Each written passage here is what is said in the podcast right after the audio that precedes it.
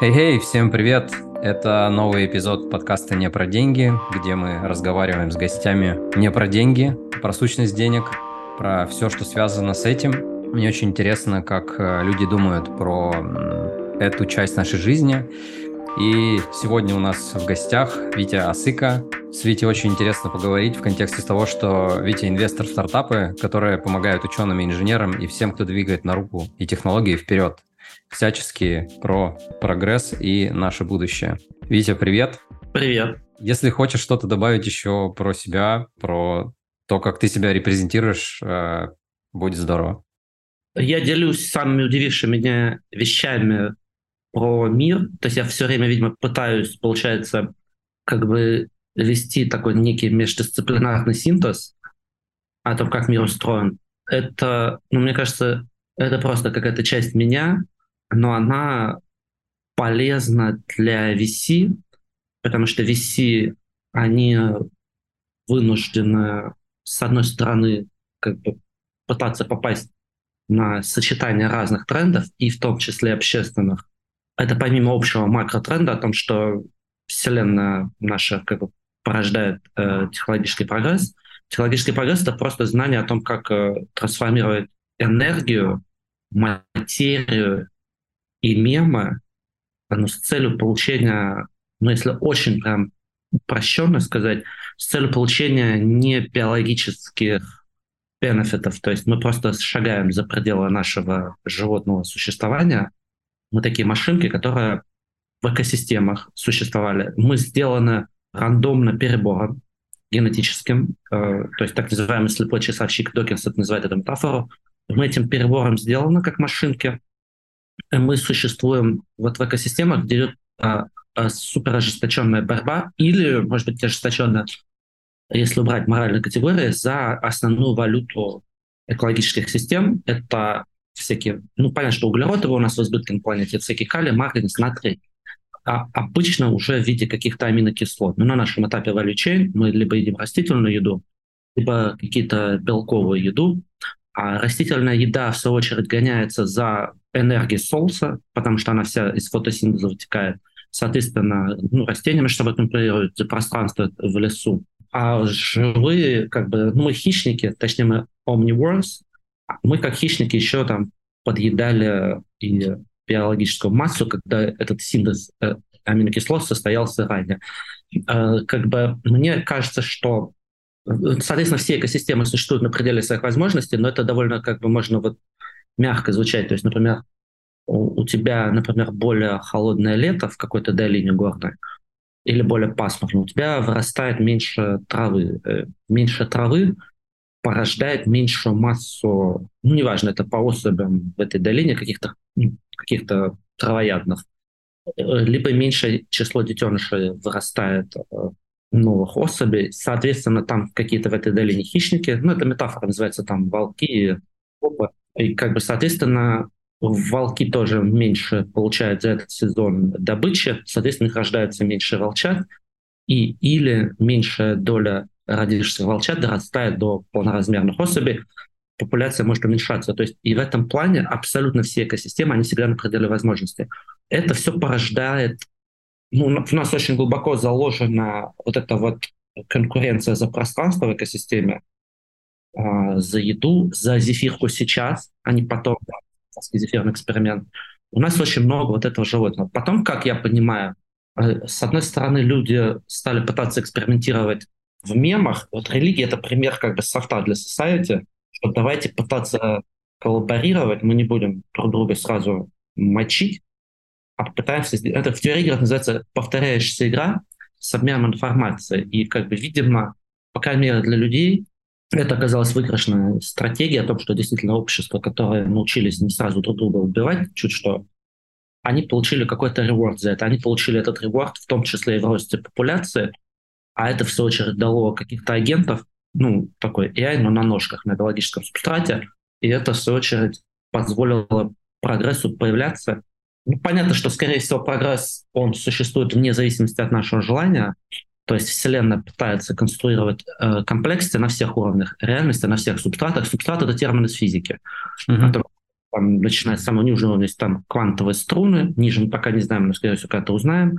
Потом появляются из, из них квантовые частицы, из квантовых частиц появляются элементарные частицы, из элементарных частиц атом, из них молекулы, из молекул вещества, в том числе аминокислоты. На аминокислотах мы ходим, и в этом плане мы люди тоже такой субстрат уже взаимодействующих между собой мыслящих агентов. И как бы смысл всего этого в том, что это антиэнтропийный процесс, скорее всего, ну, такой консенсус есть некий, о том, что энергия, которая запакована в окружающем материальном мире, она запакована на уровне атомов, на уровне редкоземельных элементов, на уровне радиоактивных элементов. Она запакована и просто химически, физически лежат вещества. Что-то можно сжечь, окислить, что-то можно работать. И вот прогресс занимается как раз этой трансформацией. Соответственно, по сравнению с биологическими экосистемами, мы как бы... Вот в биологических экосистемах, я почему этот метафору вначале долго рассказывал, там игра с нулевой суммой. То есть если какой-то волк из популяции не найдет себе какое-то э, травоядное, его не съест, он помрет. Между волками тоже есть конкуренция. Она, э, и как бы один из них умрет. Как бы, когда мы начали э, получать энергию, ну, сперва, конечно, там был период, когда начали получать энергию от рабовладения животными, и долгое время, там пару тысяч лет, даже несколько тысяч лет, люди ехали на мускульную энергию животных. Пахать животными, возить друг друга, возить воду, делать какие-то постройки – с другой стороны, научились э, сжигать э, то, что в экосистеме природной засохшее дерево, оно не представляет особой ценности, его просто бактерии разбирают, а дальше растворяют растворы воды с разными солями, и это все долбит ультрафиолет, и постепенно это все обратно возвращается в экосистему в виде природосодержащих аминокислот, которые потом становятся перегноем, почвой, и дальше может опять вырасти свежее растение. И вот люди начали использовать энергию огня. Это, ну, тут нам важно, что люди используют не биологическую энергию. Это не только то, что ты можешь съесть, неважно, растительное там или мясное, другую особь, соответственно, чего-то съесть, другого вида, как правило. Вот. И вот это дало изначально какой-то пуш на, на ну, то есть э, импульс на гуманизм. Я считаю, что фундаментально только технология порождает гуманизм. Потому что если бы мы жили как э, животные, это видно на куче примеров э, в разных видах, по-разному управляется, но так или иначе есть конкуренция. А когда ты начал, э, получил возможность, э, как бы, ну, такой, с точки зрения биологического вида, ты получил такой источник, как бы, бесконечной энергии. То есть ты начал получать не биологически, то, что не дано твоей данностью, кине... то есть генетически ты к этому не готов. Это чисто вот производное интеллектуального мышления, и это породило гуманизм, на мой взгляд. И, соответственно, а, ну, то есть я считаю, что это в большей степени породило гуманизм. Скажем так, возможно, не, его не породило, но точно позволило его очень сильно масштабировать. Понятно, что люди жили племенами, они там, ну, периодически друг друга нападали, но все равно хотя бы племенами жить уже научились. Потом начали идентифицировать себя по этносу, потом появились национальные государства. Но это, на самом деле, феномен, насколько я понимаю, последних там нескольких сот лет. Но вот и технология, она является самым главным драйвером, потому что ты, то есть для выживания нам надо не так много. Нам надо отопление, нам надо чистую воду, нам надо, чтобы нас не жрали насекомые, нам надо, чтобы на нас не нападали сородичи, хищники. И этот барьер довольно легко пробивается. По меркам выживания в дикой природе довольно быстро и легко перескочить на ну, не голодание, и ты уже как бы никогда ты не голодаешь, и у тебя есть хоть какое-то чувство безопасности, то, оказывается, ты моментально можешь демонстрировать много гуманизма. Вот как я смотрю, то есть для меня прогресс и гуманизм, они очень сильно связаны. Слушай, спасибо большое за это интро, такое оно объемное, очень глубокое одновременно. И я как, вот, я как раз вот у себя в канале, в Телеграме, как раз и иногда делюсь вещами, mm-hmm. которые более удивили. Как правило, это размышления, интервью или книги каких-то ну, других агентов в своих сферах, как правило, они все склонны к какому-то междисциплинарному синтезу в том или ином виде. То, что меня прям удивляет, ну, дофамин, самый главный гормон во Вселенной, я считаю, mm-hmm. он заставляет ну, да. нас в экосистеме перемещаться, идти в соседнюю. Вот я это, как это точно. иногда пишу такие штуки. Да, да, я читаю, рекомендую тоже всем э, слушателям э, заглянуть к Вите в канал. Очень интересно, очень подробно разбираются различные точки зрения. Слушай, вот в этом контексте э, там, развития животного мира, человеческого, там, человеческой расы, как, как, как мы движемся, куда мы идем. Э, мне тоже хочется поспрашивать про тему денег, про сущность, да, как она там эволюционировала, в том числе, как она живет и как ты это сейчас видишь. Но э, прежде всего, я, наверное, э, прежде чем начать с этой точки зрения, хотел бы персонально тебя спросить, что для тебя, как Вити, является, ну, деньги, что ты, что ты про них думаешь, что для тебя вообще значит деньги? Мне близко определение Илона Маска о том, что это просто база данных, is a database. Это просто информация о каком-то контрибьюшене, который ты сделал в, в современный тебе мир. Ты его сделал, наверное, либо наемно работая, то есть ты взял какую-то функцию, то есть ты стал частью чужого процесса, частью чужого вижена, либо ты сам что-то организовал. Ну, это у меня такой байт, что я с фаундером работаю. Вот, и как бы это ревордится, насколько с учетом современных э, сегодняшних экономических ограничений эту value либо создал, либо отскейлил. Как бы все. Но ну, это просто э, как бы можно, в принципе, материю свести к энергии, в принципе, это база данных о перемещении энергии. Ну, там на уровне квантовой физики это все равно все, что вокруг мы наблюдаем, это энергия. Есть два типа mm-hmm. квантовой физики. Это фотоны, они передают излучение любого рода. А есть, по-моему, я могу ошибаться, я забыл, что уже старый становлюсь, не помню, по-моему, миллионы это называется. Они отвечают за объем, но и то, и то это энергия.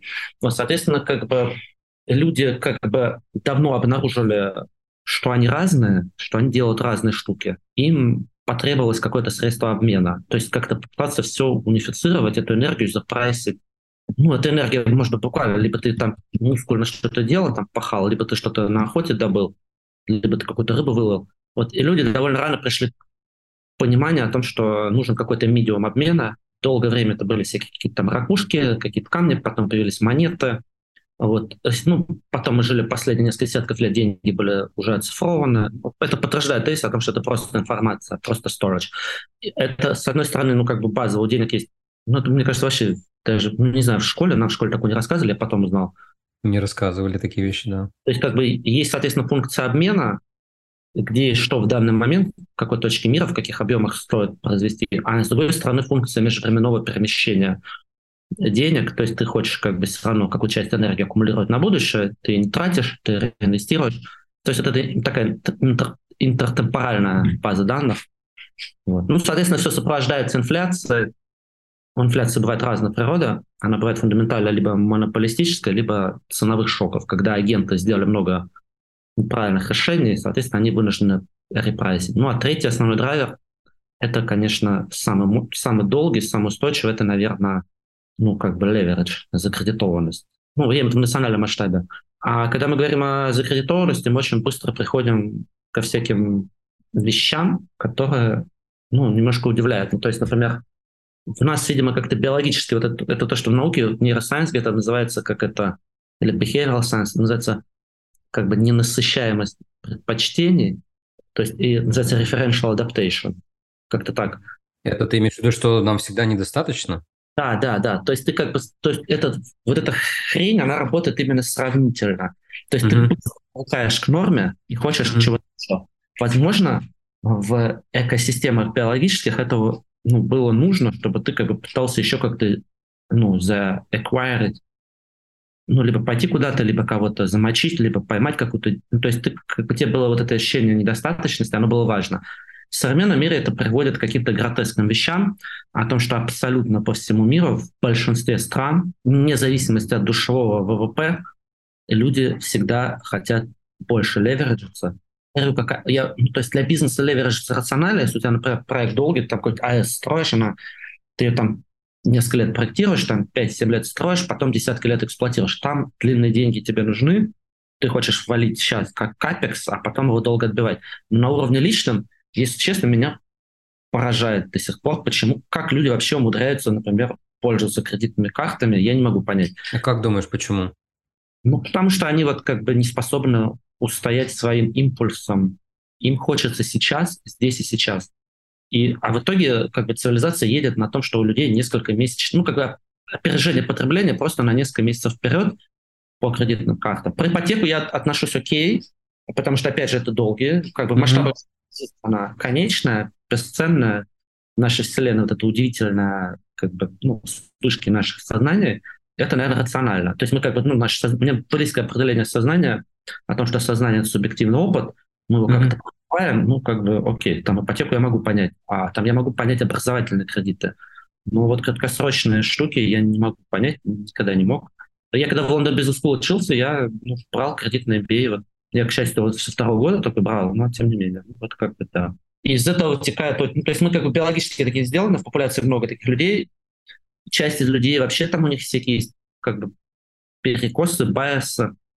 Про это можно думать, знаешь, как это может думать негативно, mm-hmm. люди там вообще crazy, а можно пытаться, ну, как вот этот Рид Хоффман, он как писал, что он заработал как ангел, он с удивлением обнаружил, что как ангел он заработал на так называемых семи смертных грехах. Mm. То есть, как, оказывается, люди что-то хотят быстрее, там, скорее, люди хотят гемблить, люди хотят э, э секса, э, тоже быстрее, больше.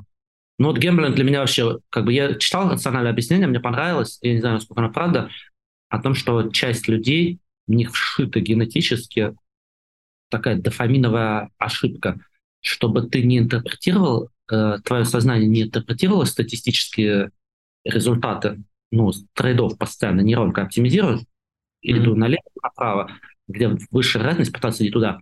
А у небольшого процента популяции а, как бы этот механизм сломан, и ты как бы, получается, у тебя появляется иллюзия, что вот надо, неважно, что мне говорит статистика, которую я вижу, даже с учетом всех когнитивных искажений, которые ты можешь фильтровать, и у тебя как бы возникает желание все равно идти в каком-то направлении, окей, я игнорирую. То есть, для, ну, ну, условно говоря, это там 5%. Полагаться на свое внутреннее ощущение и более склонность к азарту, риск, к риску. Да, надо еще чуть-чуть поднажать и так далее. У меня вот как бы я с удивлением узнал, у меня там знакомый один был, который работал в, э, ну, в гемблинговых бизнесах, когда все эти нелегальные, черные. Он говорил, что этот бизнес построен не на тех, кто раз в месяц на 5000 рублей проиграет, он построен на тех, кто продадут квартиру. И я как бы так, ну, что удивился, но думаю, ему там изнутри, наверное, виднее. А потом мне там даже мама рассказывала, что там, ну, ее, у ее подруги, одноклассник, он короче, теперь живет на даче у сестры, потому что он там квартиру в центре Москвы, он просто проиграл в онлайн. Ну, то есть это может быть очень такие серьезные, ну, как бы, то есть я начал мэчить э, вот это обобщение от инсайдер-индустрии, мэчить его с, ну, просто даже какие-то hands он опытом around. Вот, то есть люди как бы хотят кредитов, хотят левериджиться, а это приводит к такой хрени под названием популизм. И ну, мне кажется, причем популизм работает неважно, он работает и в полностью демократических странах, и в полуавторитарных, и в авторитарных. То есть даже в авторитарных э, странах политики все равно занимаются популизмом, потому что люди хотят зефирку сейчас, а не две потом. Вот это субъективное ощущение, что им надо, чтобы, ну, грубо говоря, чтобы каждый год жизнь улучшалась, потому что они как бы жизнь улучшилась, они привыкли к этим потребительским предпочтениям, они уже залевериджились, на личном уровне. Не, не корпоративно, а на личном уровне. И в итоге, э, ну вот Питер Тиль об этом неделю назад, по-моему, он выступал на какой-то там каком-то клубе в Оксфорде и так далее. И он там как бы интересно сказал о том, что... Ну, то есть он даже это квантифицировал. О том, что в современном мире политики могут занимать... Он сравнил Америку и Англию, потому что в Англии было, но это не важно, это, это универсальная природа абсолютно. Ну, то есть это о том, что можно занимать любые стороны вопросов про там work culture или culture wars. И можно, неважно, любую сторону занимаешь, какая-то симпатичная, похера, но ты не можешь касаться вопросов реальной экономики. Там два вида, это А и Б. А это о том, что надо уменьшать дефицит бюджета. Дефицит бюджета — это расходы, на которые вырастают госрасходы в этом году, и которые не покрыты незамеченными доходами. А Б — это ну, что надо уменьшать расходы. То есть ты как бы ты либо уменьшаешь расходы, либо растишь налоги. Точнее, А — это уменьшать расходы, Б — это увеличивать налоги, чтобы замечить бюджет. И как бы во всех странах, таких стран большинство, мне кажется, из 200 стран мира, там, я думаю, ну, несколько десятков процентов стран не залеверджены, они просто не могут. Там какие-то совсем бедные африканские страны с недоразвитой государственностью, с недоразвитыми институтами, они просто их особо никто не кредитует.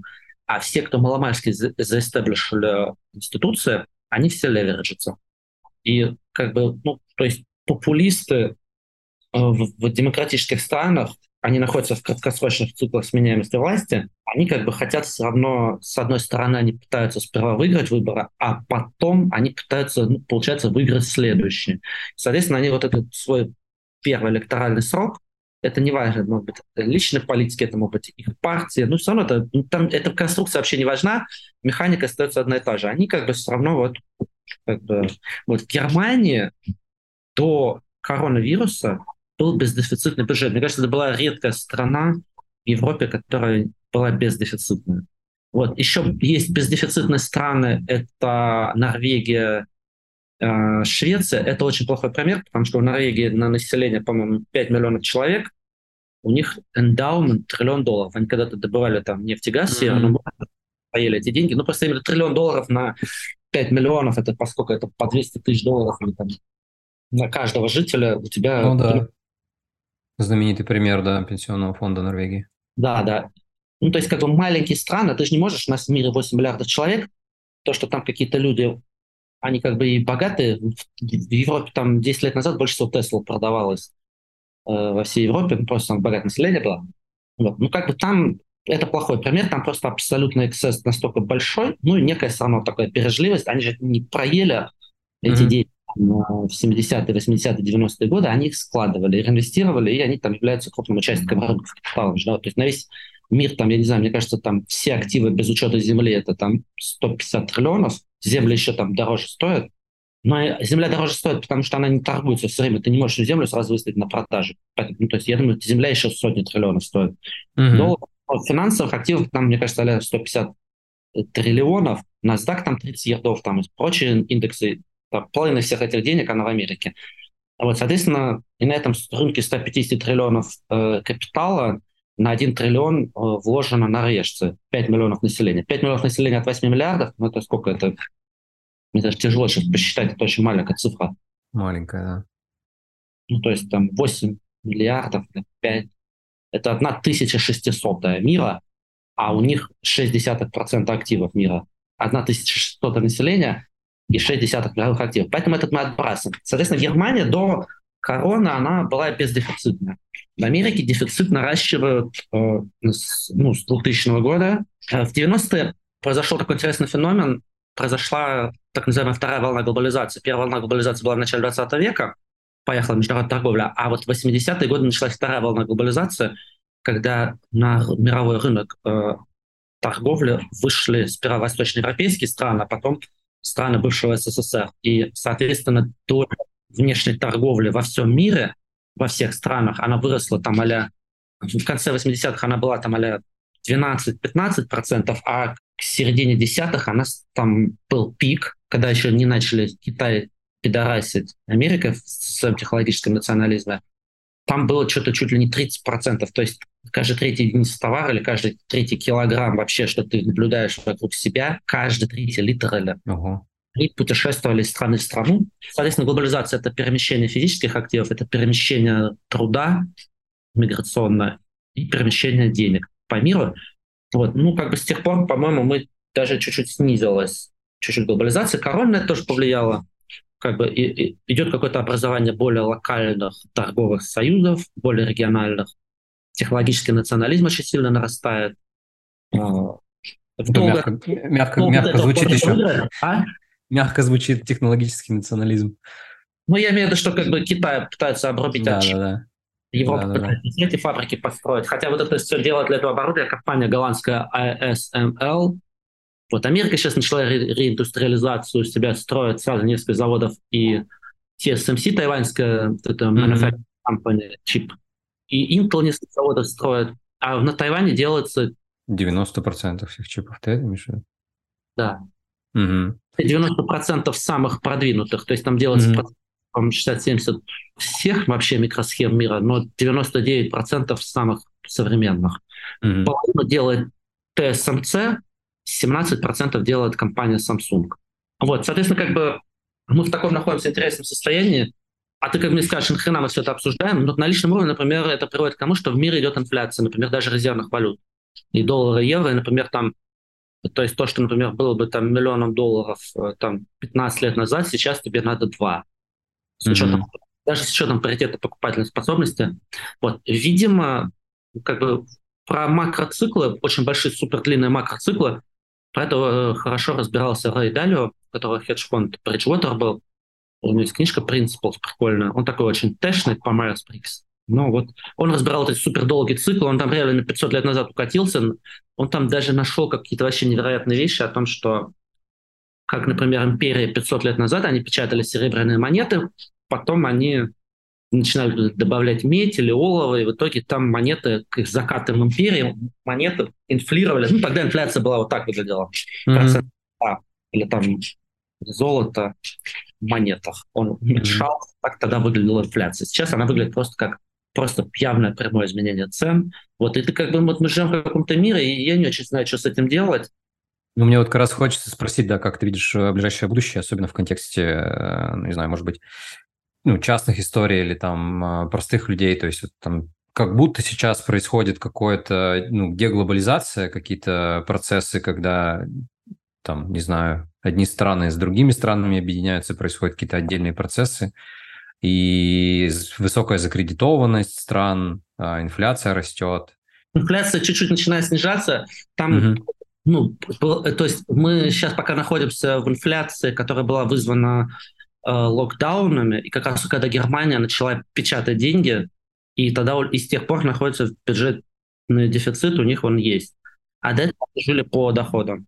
И, может быть, там как бы американцы как бы там хуесосили, что они как бы то есть в макроэкономике есть гипотеза о том, что что у тебя есть некая потенциальная траектория экономического роста, для этого тебе надо чуть-чуть валять час, естественно, какая-то отдача на дефицит есть. Есть мультипликатор денег в экономике, это все понятно. Но если у тебя в долгую лет, в Америке 20 лет назад у них был долг буквально несколько триллионов, по-моему, 5. Сейчас уже он 30, ну, то есть он в 6 раз вырос. Да, там прям очень сильный рост за последние, особенно пару лет. Это, пожалуйста, пропорциональный рост на ВВП, поэтому, естественно, какая-то часть этого долга, она отражает долгосрочный рост ВВП. Это естественно. Но, с другой стороны, как бы вот... А, соответственно, из этого вытекает такая интересная прикладная гипотеза о том, что, возможно, вот э, в мире, вот этот тезис биткоина, да, о том, что может ли в мире быть актив финансовый, который не инфлирует то есть которого нельзя увеличить supply. А то, что все резервные валюты печатают свои деньги, и до того, как это все не обесценится инфляция, Рэй Далио разобрал это за 500 лет. То есть так абсолютно все. Наши предки очень отличались. Состояние мира было другое. Развитость технологического мира была абсолютно другая, и все равно все так делали. То есть это соблазн, от которого ты не можешь удержаться. Но это просто невозможно. Все как бы так делают. Ну и просто ну, вот при нашей жизни это происходит. Как. Там, э, когда Англия теряла свои колонии 50-е годы, фунт девальвировался за 10 лет 10 раз. Угу. Ну, ничего, как-то выжили. На Emerging Markets там тоже как бы тоже такое бывает. Турция уже там 10 лет у них девальвация на 50% в год. Ну да, Аргентина, Венесуэла тоже как, как, как-то живут, да. Катастрофа, да, катастрофа. Угу. Но как-то это рисуется так, что это какая-то ужасающая картинка, потому что там, особенно если смотреть новостные заголовки, где там транслируется, что внешний долг США там растет просто кратно за последние несколько лет, как будто э, рисует какую-то катастрофу. Вот мне интересно, что ты про это думаешь. Это действительно ли когда-то случится, либо они будут бесконечно печатать? Ну, смотри, курс обмена валюты фундаментально это способность экономики создавать ценность для остального мира. То есть кто-то хочет у тебя что-то купить. Условно говоря, на ближневосточных странах у них может быть прям пиздец овер дохуя нефти, она им не нужна. То есть они там что-то у себя в кондиционерах как бы включили, электричество выработали, а остальное они готовы продать. Они хотят поменять свою нефть на айфоны, на Теслы или там китайские электромобили. То есть они как бы в этом смысл. Соответственно, Америка, она оседлала две ебейшие вещи – Первое, они, естественно, запредельно полагаются на технологический прогресс, при этом они не делают много basic research, они делают основной applied research, прикладной research, и там всякие вот люди типа Эйнштейнов или там, например, Гёдель, который сделал эту теорему неполноте, они все тусили в заповеднике для теоретических ученых, которых тогда приютил или там тусил еще Клод Шеннон, который разработал теорию информации через энтропию, они тусили все в Институте перспективных исследований в Принстоне, который просто гонялся, у них там был такой загончик на 50 на 100 таких ресерчеров, которые были как бы ну, менее богатые институты, не готовы, слишком абстрактно, слишком некапиталистически, слишком бесполезно. Вот. Но все равно эти люди там все тусили, и периодически они открывали очень большие эпохальные вещи, которые спустя десятки лет работали. То есть в этом плане э, государство инвестирует в прогресс, как basic research, они инвестируют, как бы, ну, по сути, в создание для себя долгосрочного public good. И Америка это успешно делает. Второй вообще, ну, то есть это беспрецедентно. Такую модель никто особо не эксплуатирует. Вот есть как бы модель Китая, у нас 1,4 миллиарда человек, это одна шестая населения мира, соответственно, у нас там и так хватит каких-то мозгов, своих биологических популяций, абсолютно supply людей. Это, это все наше население мира сто лет назад, то есть это очень много, очень много. Когда население Китая было 300 миллионов, а весь мир был там, ну, полтора, потом открыли вот этот э, процесс производства удобрения Хабера Боша. Ты про это знаешь, да? Нет, не слышал. Бош это который бренд все знают, а Хабер это чувак, который придумал, как на масштабе делать минеральное удобрение и включать там азот из воздуха. Хабер еще прославился тем, что в Первую мировую войну, это был такой еврейский дядя, но в Германии, он участвовал в разработке и применении химического оружия, вот это на Ипре газ и Прит, и там еще где-то рядом. Короче, он там, там какие-то десятки тысяч солдат погибли, но он не испытывал по этому поводу этических каких-то ограничений. Ну, то есть он был химик, выдающийся, и параллельно вот он процесс Хабера Боша. После этого, то есть у нас была траектория о том, что типа население должно быть мира там, а буквально там 3 миллиарда к концу 20 века, а благодаря решению проблемы голода за счет удобрения это произошло в 20-е годы. За счет этого произошел абсолютный взлет, так, ну вот совсем взлет. А сейчас мы находимся в демографическом переходе. Короче говоря, американцы постоянно что делают, в отличие от Китая? Они все время подтягивают людей со всего мира к себе. Угу. Не выращивают их у себя. То есть в популяции биологической 8 миллиардов агентов постоянно рождаются люди той или иной степени талантов, они рождались и раньше, там, 5000 лет назад, просто они были никому нахер не нужны, они занимались либо охотой, либо сельским хозяйством. И ничего особо они не тратили много времени и сил на выживание, на поддержание там отопления, э, и, там трава запасали, как бы урожай. Они были нужны. В современном мире по-другому работает. У тебя много агентов, они рождаются, часть из них едет, ну вот как раз Америка вот таким. То есть Америка... Привлекает, да. Она выглядит как страна с населением несколько миллиардов человек.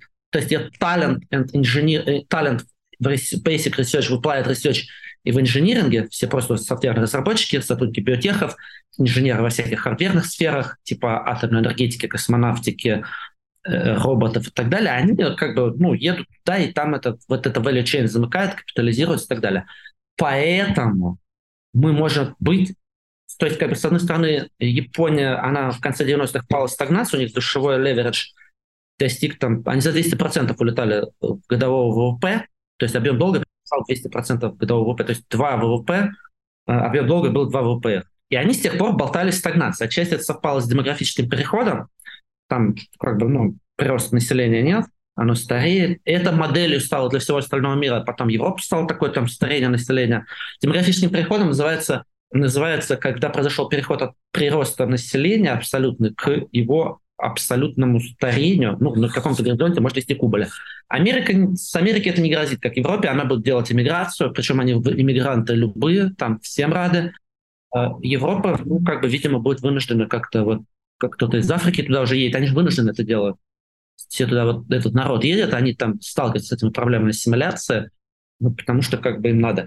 Дальше, соответственно, считаю, что, возможно, проблема старения будет засовлена повышением роботизации. Я не, я не считаю, что нам AI принесет какие-то проблемы. Я считаю, нам это нужно, потому что нам надо автоматизировать кучу вещей.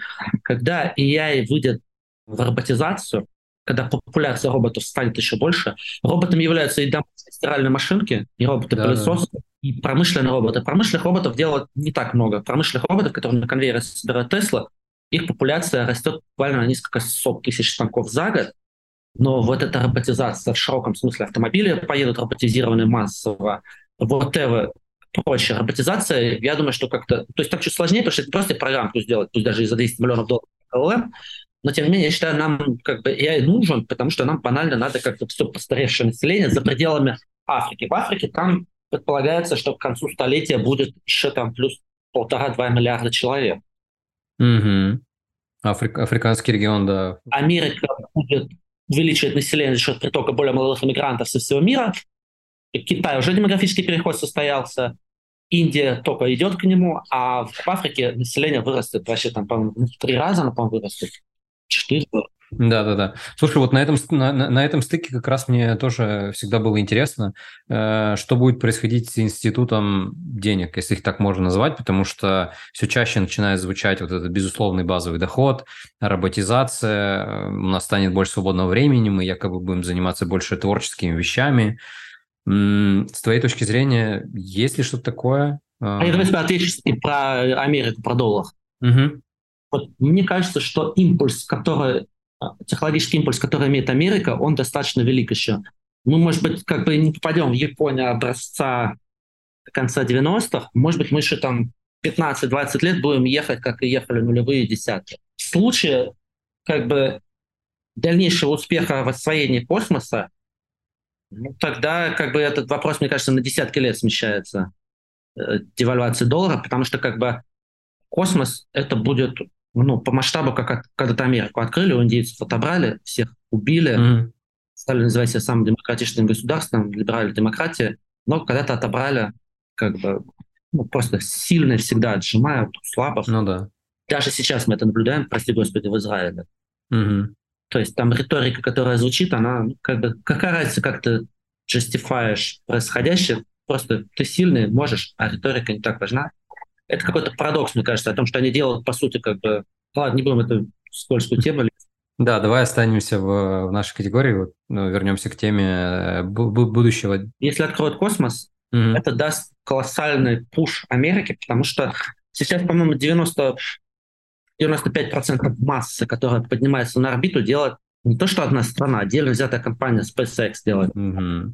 20 лет понижали стоимость вывода на орбиту одного килограмма чтобы ты понимал, 20 лет назад вывести килограмм на орбиту стоило 100 тысяч долларов. Сейчас 10. Если траектория продолжится, там через 10-15 лет будет стоить косарь. Соответственно, освоение космоса — это супер большой фронтир, у них на него как бы довольно... То есть это более сложная история, более хардверная, мир атомов, а не битов, как нейронки. Нейронки, мне кажется, все равно, ну там, да, какие-то, с одной стороны, какие-то foundational models, которые будут тренить большие компании, и разработка одна LLM это реально 100, 200, 300 миллионов долларов с учетом талента, с учетом э, GPU, который на это надо. А в космосе, ну, Илон Маск, как бы он...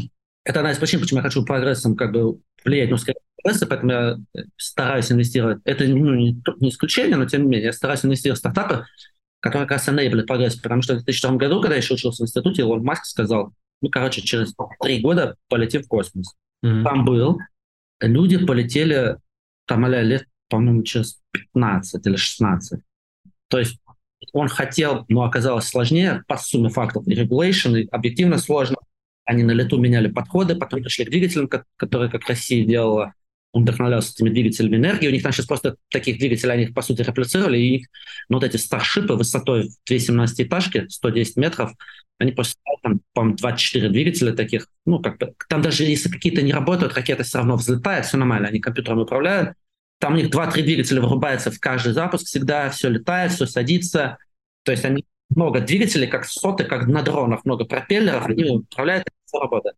Соответственно, это заняло очень много времени. Но махаи, которые они раскручивали, он настолько велик, я думаю, что как бы при этом вот эта тема вообще как бы абсолютно какая-то ебейшая. Илон Маск, я об этом тоже писал в канале, как бы своем, по-моему, в резонансе с реальностью я писал, это психологический канал, mm-hmm. который с Юлей делаем, она психолог, мы вместе ведем. Илон Маск, он что как бы, он, он э, пять лет назад или шесть, он увидел, что даже если он хочет ехать на Марс, НАСА не будет покупать ему, не будет выделять такие деньги. Когда делали лунную программу, пересчет на современные деньги, за 10 лет потратили триллион долларов. Это как сейчас ты будешь тратить 100 ярдов. Сейчас дефицит американского бюджета, по-моему, 500-600 миллиардов в год, а оборонные расходы у них 800, по-моему, самая большая как бы в мире. Ну, ему просто 500-600 ярдов тут сразу 100 в год начать делать, но это какой-то прям очень... Понятно, что может дешевле, но все равно в современном мире дешевле, ракета многоразовая. И он как сказал, что НАСА не будет заказчиком. И он сделал... Это, это самый большой секрет, его уникальность, э, которая как бы публично не особо обсуждается, массово, я имею в виду, это не реалится. Он решил все делать, он признает природу людей. Ага, ах, вы такие охуевшие люди. Ага, в современном мире убедить э, демократически избираемых политиков нарастить расходы на эту сферу. Люди хотят эфир сейчас, для них это очень абстрактно, что там будет через 20 лет, нахера нам расселяться, космос. Это по, по, в сериале «Экспансия», тоже рекомендую, хороший сериал, первые три сезона э, про космос. Первый хороший, остальные полная хрень, можно смотреть вообще просто все. Они там продались Amazon Prime, и сериал испортился, стал тупой абсолютно. Бессмысленная глупость. Но первые три сезона очень глубоко. Соответственно, люди не очень понимают, зачем им нужны долгосрочные цели. Они сейчас тут лежат на кредитку, они тут сейчас живут на опережая свои низкомесячных расходов, а какой mm-hmm. нахуй вообще космос через 10 лет? Поэтому Илон Маск это все признал, и он что сделал? Вот еще, кстати, модель другая, которую делает Джим Безос, он зарабатывает на Амазоне, мир, 2 миллиона сотрудников, облака на десятки миллиардов долларов в год. Он делает компанию Blue Origin, тоже делает, слетая на вот эти повторяющиеся ракеты. Он потратил 10 ярдов за 10 лет, они тоже хотят там к Луне, по-моему, лететь это такая модель, что ты с людей по копейке собрал. Amazon — это миллиарды транзакций в год. Это миллиарды. Люди к этому окей. Они как заплатили, там это не материально, они заметили. Он этот излишек забрал, инвестировал. Илон Маск говорит, это вообще все хуета. Раз вы люди такие гандоны, вам пизда. И они начали все технологии, весь пучок технологий, которые он делает, Э, включают это Hyperloop, была гипотеза, просто на Марсе давление в 10 раз меньше, мало атмосферно, там легче создать вакуум. Поэтому была гипотеза, что надо сделать Hyperloop. На Земле сложнее, разница давления очень высока, вакуум дорого поддерживать, не особо поехало. На Марсе это сделал. Потом Bob Company, он как бы, ну, на Марсе радиация, надо жить под землей. Они увидели, что они просто, у них, они, по-моему, как бы их установка для бурения понизила им стоимость относительно американских контракторов на туннелях в десятки раз, ну, 30, 40, 50 раз. В Emerging Markets там просто в 10 раз, а по сравнению со Штатами в 30 раз, в 40. У него везде вот такие технологии двойного назначения. В плане, что dual говорит military tech. А он говорит, нет, там пизда, все, короче, будем платить здесь. И они придумали, они увидели, что только половина мира покрыта интернетом в плане доступа, удаленная локация, острова, еще что-то. И они сделали Starlink. Они планируют 10 лет, если я не ошиб... ну, я не ошибаюсь, в смысле, я не знаю, это прогнозов, они планируют там чуть ли не там на 10-20 миллиардов долларов в год выручки иметь в год через 10 лет на Старлинках. Похер, капитализм, давайте покупайте у нас космос, то есть это dual tech use, в том плане, что космические технологии могут моментально капчурить на масштабе value с консюмеров бесчетным количеством транзакций, где люди каждый локальный выбор делают как бы, ну, чисто локальных потребительских предпочтений. И вот в этом гениальность Маска, что вот эти все технологии, они все dual purpose, но не military, а в плане зато хочешь создать достаточно выручки, чтобы строить вот эти огромные 110-метровые многократные стальные корабли, чтобы ими на масштабе колонизировать И он уже 20 лет занимается этим, хочет еще при жизни это что-то сделать. Я не уверен, что он сам туда полетит. Хотя у них там, ну, у них как статистика запусков очень хорошая. У них буквально там на, сколько сейчас там, по ну, год назад, по-моему, у них было там меньше ста запусков, там только несколько первых у них было кампейлов. Они относятся к запускам, в смысле, которые с нагрузкой полезны, которые просто они экспериментируют, тестируют. Они там вот про Starship, они там разбили уже кучу ступеней, они просто отрабатывают, как работает двигатель, система двигателя, это они относятся. Они относятся к запускам именно когда тестируется с нагрузкой. У них там какой-то процент фейлов, там, ну, там что-то 3%, что-то такое. Угу. Вот, Слушай, соответственно, да, это, это... как бы вот эта тема, что мы будем капитализировать, она очень глубока. То есть бесполезно там в Конгрессе пытаться к сменяющимся политикам выклинчить у людей 100 миллиардов в год расходы на Марс. Вообще как это выглядит как тупик. Ну да. Вот, вот в этом его гениальность. Mm, да, я понял. При этом он является как бы социально-инфантильным, граждански-инфантильным. То есть его представления об идеальном социуме, они как бы о мире, они такие, ну, довольно дуболомные. То есть у него реально, видимо, какой-то то ли Аспергер, то ли там, как он говорил, там Я вот прочитал эту книжку Айсксона, тоже конспект в канале постил, ну, что ага. он считает, что он там on the spectrum, но мне кажется, это очевидно, там же сколько, шестой раз там женился, то есть как бы там жены от него вайхеры, там дети, кто тоже там вот самый первый сын, по-моему, от него там отказал, отказался, И, но зато цивилизацию движет как бы какая-то комбинация, вот нужна такая вот устремленности.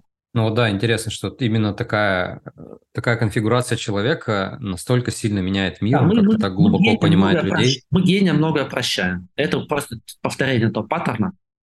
Ну да, ну да. К Джобсу тоже было много вопросов. Ну, ко многим. Да, да, да, да. да. Они невротичные mm. люди, как бы нервные, mm. страдают, э, психотерапия mm. делают, но цивилизация от этого движется. И в этом плане вот, вот для меня вот это основное как бы удивление про Маска, что он давайте просто капиталистический солод. Мы не будем попрошайничать, не будем клянчить. И, соответственно, если вот эта американская Америка как бы будет первопроходцем в освоении большого, ну, я имею в виду космосном масштабе, понятно, что там какие-то ракеты, там индусы запускали, там луноход. Я говорю, что пока что они вот так долго раскручивали маховик, делали этих гигантских ракет, многоразовых. Mm-hmm. 100 метров. Ты представь себе, это 35-этажное здание. Представь себе, такое здание взлетает в космос. Ты вообще не вообще, что они делают уже там летают, у них обкатывают для них ступени, они сразу строят там по 15 штук сейчас уже на разной стадии, сооружают. Да. Да, это невероятное, невероятное, конечно, будущее нас ждет, посмотрим. Буквально под занавес нашей беседы я хотел бы у тебя все-таки про вот твой взгляд на базовый безусловный доход э, узнать. Что ты думаешь, достижимо это или нет, когда, когда будет время, когда мы не будем думать там, не знаю, про, деньги, про деньги, может быть, э, что-то случится с нищетой, и у всех будет доступность к ресурсам благодаря технологиям AI там, и прочему. Я в этом не очень разбираюсь, но явно виден тренд о том, что люди э, стали работать за сто лет гораздо меньше. Поменялся характер труда физического. До, в XIX веке 85% населения мира занималось аграрной деятельностью или заготовкой дров. Ну, просто for you why. Сейчас mm-hmm. аграрной деятельностью занимается вообще на весь мир, по-моему, 3% населения. То есть характер труда очень поменялся. Соответственно, люди перестали работать, люди перестали использовать детский труд в большинстве стран. Люди перестали э, работать по воскресеньям, потом по субботам. Потом в Европе сказали, давайте законодательно ограничим рабочую неделю. Сейчас они обсуждают, чтобы еще короче сделать. В этом плане у тебя рост благосостояния есть как бы в социуме. Он, он, он существует именно за счет вот этого невероятного роста технологий благосостояние выросло, отношение ко времени поменялось. Ну, кроме как в Америке, там они все отложены, капиталисты сумасшедшие. И в этом плане, если у цивилизации э, избыток богатства на то, чтобы начать всех субсидировать, ну, наверное, он появляется. Ну, в богатых странах. В Африке там просто все сложно, все равно. У нас, по там что-то от, от полумиллиарда человек мира до сих пор иногда голодает, а с учетом климатических изменений эта проблема будет обостряться, то есть люди будут переезжать, либо импортировать продовольствие уже не сами. Но как бы в развитых странах такое может быть. А, мне кажется, это, наверное, конечно же, благо, потому что часть людей будет просто прохлаждаться, а небольшая часть людей, она сможет э, как бы поделать что-то, что ближе к их данности, как бы, что им более, ну, как бы, чтобы, может быть, им хотелось бы. Ну, они интуитивно могут что-то ощущать. И в этом плане наверное, а цивилизация выиграет в абсолютном масштабе. Небольшой процент людей, делающих не то, что надо, а то, что они хотят, это как бы может дать импульс в среднесрочной, долгосрочной перспективе. Это не, не линкуется с э, объемом капитала, который есть у человека? Условно, чем человек богаче, тем он свободнее. Ну, я думаю, что э, совсем богатые люди не свободны, потому что они очень переживают, как все это приумножить, э, не потерять, э, абсолютно разная природа. В авторитарных режимах, чтобы не отобрали, в демократических mm-hmm. странах как ты реинвестируешь. Но, тем не менее, это отбирает много внимания, поэтому, как бы, я думаю, есть какая-то золотая середина какая-то, когда... Ну, короче, для этого надо... Короче, я считаю, что это даст некий импульс вот этому контакту со своей purpose, и ты можешь начать делать что-то, что ты вообще, ну, то есть там где-то в глубине сознания у тебя теплилось, стоилось, ты подавлял, забивал. Поэтому нам нужно много AI, как раз чтобы автоматизировать все, что можно, нам нужно вот много AI для роботизации, это как раз, ну, заенейблит какие-то возможности. Это, ну, помимо того, что я уже говорил, просто старение населения, естественно, это породит какие-то девиации, там, типа, что то, что мы в начале звонка обсуждали, люди очень strange. Я бы, я понимаю, это очень странно звучит, я бы запретил людям, которые имеют базовый доход, я бы запретил им вообще кредитоваться.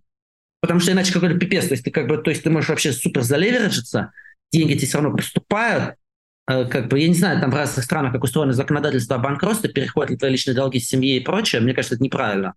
Но как бы вот какая-то мне, то есть как бы ну, без запрета на кредитование, мне кажется, UBI нельзя То есть ты новые кредиты не можешь брать. Если ты начал получать, то не бери как бы. Потому что ты будешь Мгм. читить относительно других. Ну да, ну да, как будто у тебя появляется привилегия, потому что ты условно всегда э, там на определенном уровне можешь сохраняться. Можешь просто проценты по кредитам платить, а это все проесть и до свидули. Ну, как бы это неправильно. Мгм. А как бы Да. Да, в этом плане нас ждет, конечно, невероятное будущее. Посмотрим. Спасибо тебе большое за столь глубокий, объемный взгляд на мир с разных сторон. Все это, безусловно, касается денег, э, так или иначе.